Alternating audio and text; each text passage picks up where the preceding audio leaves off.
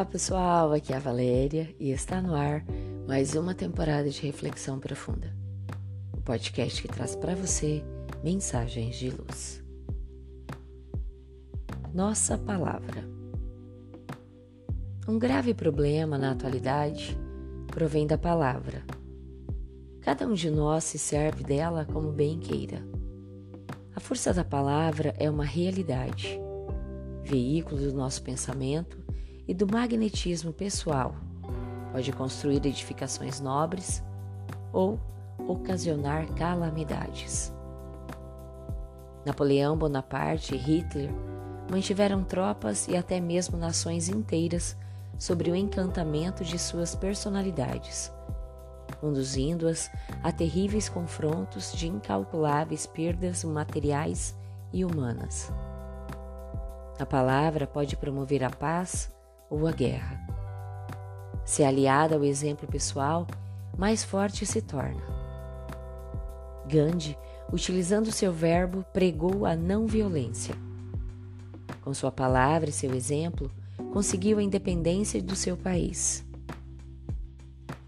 O Rabi Galileu se serviu de sua palavra para transformar o mundo, demonstrando com sua bondade e sua ressurreição que falava a verdade nada mais que a verdade.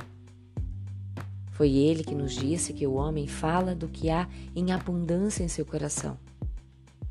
O homem bom tira coisas boas do seu bom tesouro, e o homem mau, do mau tesouro, tira coisas más.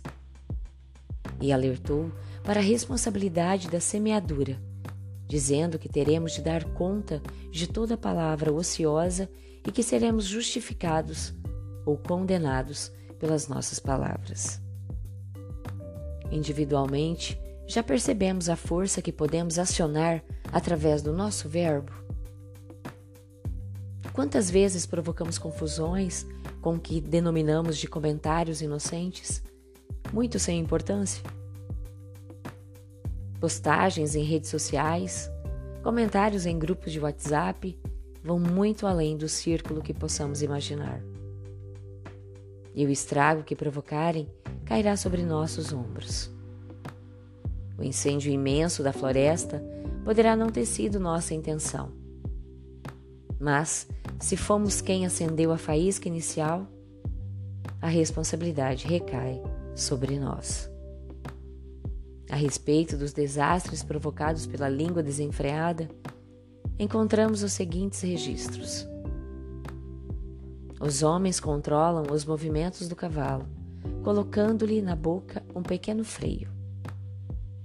A língua humana é fisicamente pequena, mas pode causar grandes estragos. Pode envenenar o corpo inteiro e fazer da vida um inferno abrasador. Os animais, as aves, os répteis e todas as espécies de seres vivos podem ser, e são de fato, dominados pelo homem. Só a língua humana não pode ser domada. O veneno que espalha é mortal. Pensemos e repensemos o que temos feito com esse instrumento que nos foi dado por Deus. Podemos usá-lo para louvores ao Pai Criador ou para agredir ao nosso semelhante. Não é estranho isso? Se olharmos uma fonte, veremos que dela não poderemos obter, ao mesmo tempo, água doce e salgada. Por que então um instrumento tão precioso tornamos fonte de bondade em um momento e de maldade em outro? Sirvamo-nos da língua, pronunciando somente as palavras que edificam, que consolam